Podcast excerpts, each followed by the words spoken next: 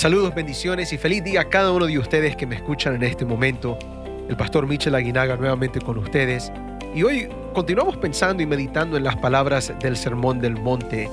Y para el día de hoy nos vamos a enfocar en Mateo capítulo 5 versículos 21 y 22.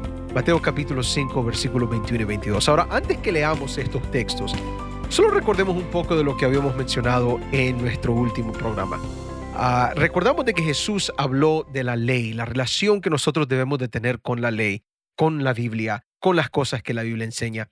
Y nos dimos cuenta que Jesús demanda una justicia mayor que la de los fariseos. Los fariseos guardaban la ley externamente, 613 leyes la guardaban externamente, pero Jesús dice necesitamos algo mayor y eso no es hablando de más leyes, sino de mejor calidad. Lo que Jesús buscaba era un cambio en el corazón. recordemos que el legalismo no nos salva a ninguno de nosotros, pero somos salvos a través de la gracia y la fe en Cristo Jesús. El desafío aquí es poder entregar nuestros corazones a Jesús. Y ahí es donde quedamos la semana pasada. Entregar nuestros corazones a Jesús.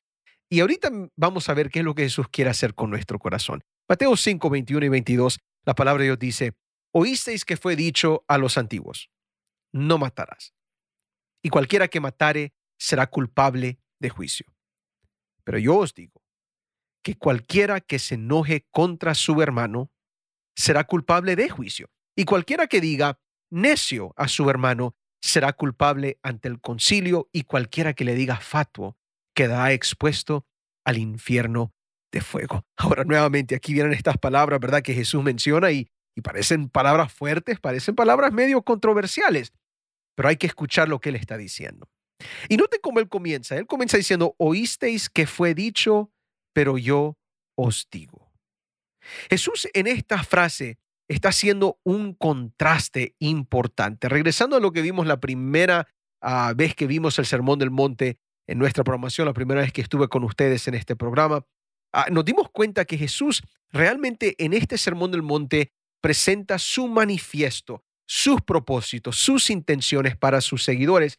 Y esas intenciones, esos propósitos, los valores que Jesús menciona en el Sermón del Monte son diferentes a lo que el mundo presenta. Aquí comenzamos a ver la diferencia. Jesús claramente viene y dice, oísteis que fue dicho. Ahora, ese patrón, curiosamente, nosotros lo vemos en, las siguientes, en los siguientes versículos, específicamente en los versículos 28, 32, 34, 39 y 44. Jesús va a usar esta expresión, oísteis que fue dicho, y dice lo que se escuchó, pero yo os digo, y después él explica lo que él quiere enseñar. Ahora, ¿qué es lo que Jesús está haciendo con esto? Jesús primeramente está mencionando algo que se presenta en la justicia de los fariseos, cosas que se habían enseñado de parte de los fariseos, pero que únicamente se demostraban externamente. Pero Jesús dice, yo os voy a decir algo que no solo es un cambio externo, sino que tiene un significado mucho más profundo, que tiene un cambio mucho más profundo. Cada vez que leemos estas palabras manifestadas en este patrón, en este oísteis que fue dicho, pero ahora yo os digo, nos encontramos con un llamado de Jesús que, que nos lleva más allá de la justicia externa, más allá de una obra visible para otros.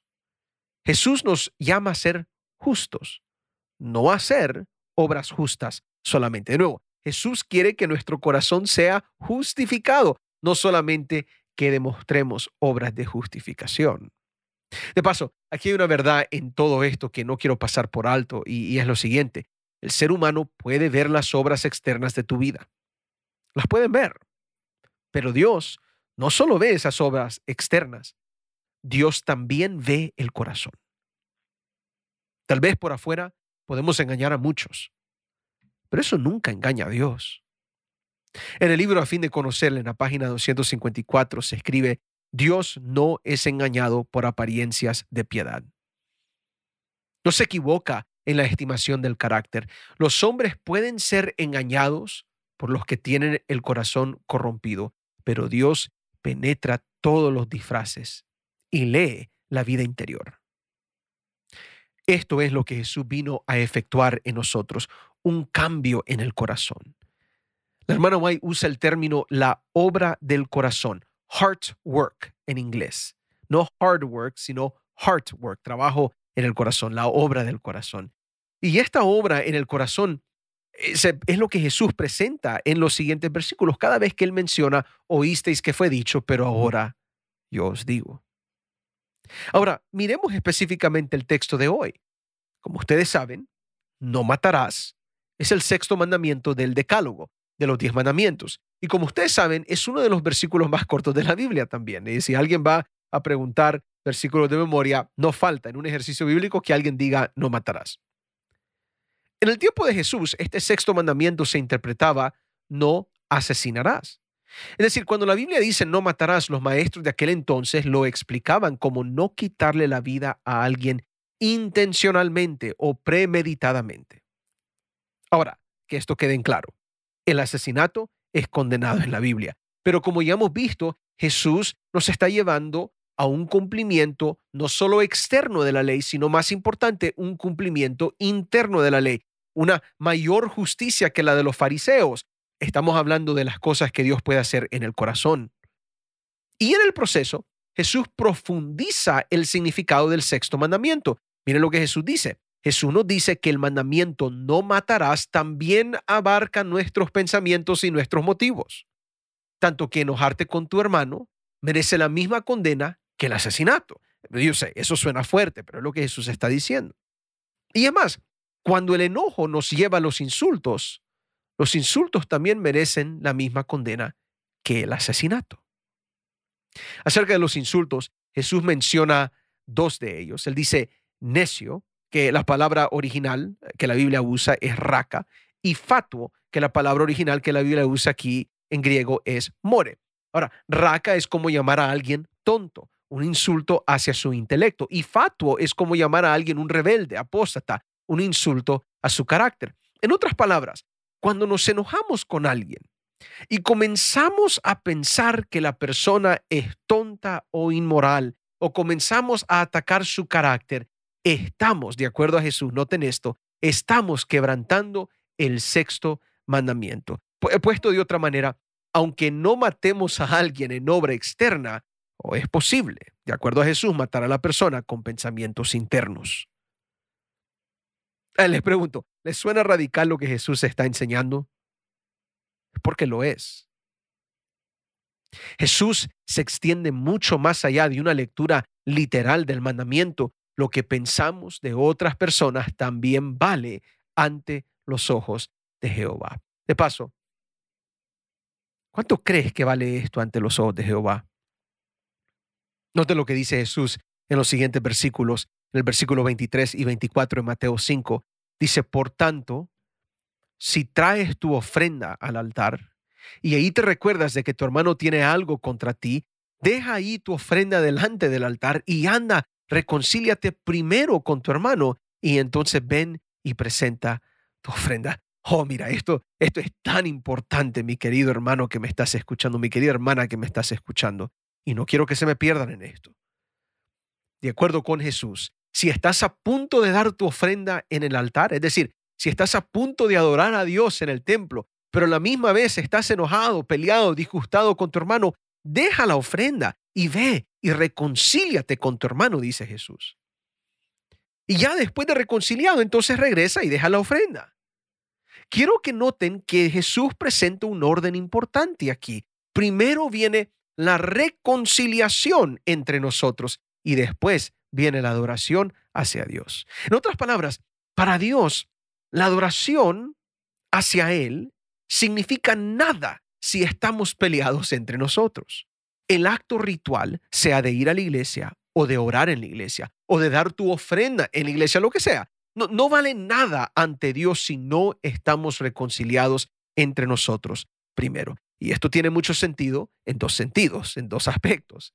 Primero, si vamos a la iglesia para adorarle a Él, pero al mismo tiempo estamos enojados o molestos con alguien que efectivamente quiebra el mandamiento, estaríamos adorando a Dios en pecado, algo que Él nunca aceptaría. Y en segundo lugar, si estamos adorando y a la misma vez estamos enojados o molestos con alguien más, somos hipócritas, porque el seguidor de Cristo cree en el perdón y la reconciliación, pero en acción no le estaríamos viviendo. El discípulo de Cristo no puede estar peleado con otros, no puede, es así de sencillo. Y guardar rencor, mantener enojo, evitar la reconciliación, todo eso es antitético a los principios del reino de Dios. Ahora, a veces así andamos, amargados de la vida por el enojo que llevamos adentro, criticando innecesariamente a la otra persona porque no nos llevamos bien con él o con ella, obsesionados con lo de negativo porque alguien nos cae mal. Pero ¿qué es lo que dice Jesús? No debe ser así entre vosotros. Entre nosotros eso no debería existir. Tomemos este consejo de John Stott seriamente. Dice, pero cuán raramente atendemos el llamado de Cristo a una acción inmediata. Si el homicidio es un crimen horrible, el insulto y el enojo maliciosos también lo son. Y así es todo acto, palabra, mirada o pensamiento, mediante el cual herimos u ofendemos a un congénere. Necesitamos volvernos más sensibles a estas maldades. Nunca debemos permitir que un distanciamiento dure y menos aún que crezca. No debemos demorar en arreglarlo. No debemos siquiera permitir que el sol se ponga sobre nuestro enojo, sino que inmediatamente, tan pronto como seamos conscientes de una relación rota, debemos tomar la iniciativa para repararla, pedir disculpas por el agavio que hemos causado, pagar la deuda que no hemos pagado, hacer restitución. En fin, lo que Jesús nos pide es difícil, yo entiendo, es complicado, pero es lo mejor. La más alta calidad de vida se alcanza cuando la relación entre nosotros está bien. Y esto es lo que Jesús quiere ver entre nosotros. Y además, ¿no es cierto que esto es lo mismo que Dios ha hecho contigo? Nosotros le ofendemos a Él y Él es el primero en buscar la reconciliación. Él no solo nos busca, Él nos perdona sin que lo hayamos pedido. Básicamente, Jesús puso el primer ejemplo y somos seguidores de Él. Hay que hacer las cosas que Él también ha hecho. Dios te bendiga. Hasta la próxima.